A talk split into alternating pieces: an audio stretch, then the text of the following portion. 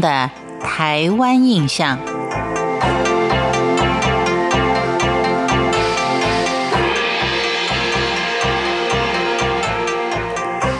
朋友们，您好，欢迎您收听今天的台湾印象。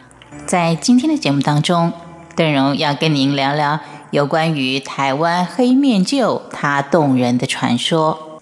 灰面鹫它是一种候鸟，每年从国历的十月到十二月这个期间，会过境台湾屏东满洲、恒春、车城这三个乡镇，而刚好。这三个乡是南部平埔族马卡道人的重要根据地，许多研究生态的人都一直呼吁大家不要打候鸟、伯劳鸟、灰面鹫等等，但是大家也仅止于是保护稀有鸟类，并没有将生态的东西跟人文的东西做一个结合。当然，这也是因为早期台湾的社会是比较没有污染的。人性是单纯而善良的，不可能主动的去网杀这些鸟类。而且以前人们的生活跟环境都有着相当密切的关系，因为大家相信，只要尊敬水、自然、万物，才有办法让土地有更长远的路。在恒春满洲一带，有人数百年以来从来不会打灰面鹫的。那就是平埔族的马卡道人不打灰面鹫的原因，跟他们的始祖传说也有关系。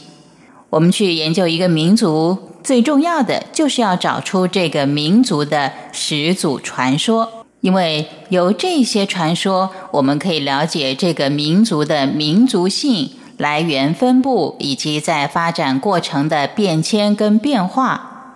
在马卡道人的始祖传说中，有一则这样的故事，大概是说，在很早很早以前，他们的族人从安南，也就是现在的越南去捕鱼，在海上遇到了台风，发生船难，结果漂流到了台湾，在满洲的港口登陆。这些马卡道人的祖先在港口登陆，男人通通被排湾族人给杀掉了。而女人呢，就被捉住去当老婆。安南的族人久久不见他们回来，不知道他们发生了什么事，就派灰面鹫去侦查。灰面鹫开始找了很久，终于在恒春这个地方找到了。灰面鹫于是就停下来，对那些妇女叫着：“回来哟，回来哟。”可是那些妇女成了台湾族人的妻子，被控制住了，不敢回答，也不敢告诉灰面鹫他们的遭遇跟困难。所以在第一天喊的时候，灰面鹫得不到任何回答，并不死心。第二天就仍然站在同一个地方喊叫，可是仍然没有任何的回答。所以当第三天早上要离去的时候，就发出了很凄厉的叫声，哀嚎着。其实这个传说有几个跟实际状况是可以印证的，因为灰面鹫所停留的地方，在那个季节里面海风很大，恰好会形成一个避风口，灰面鹫就可以在那里栖息觅食。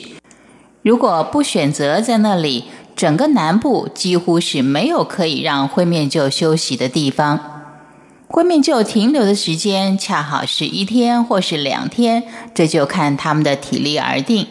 所以会说，灰面鹫第一天来的时候还不很悲伤，第二天要离去的时候就很悲伤了。而且灰面鹫的叫声是低沉，有一点沙哑的，如果再加上落山风的声音，就会显得相当的凄凉。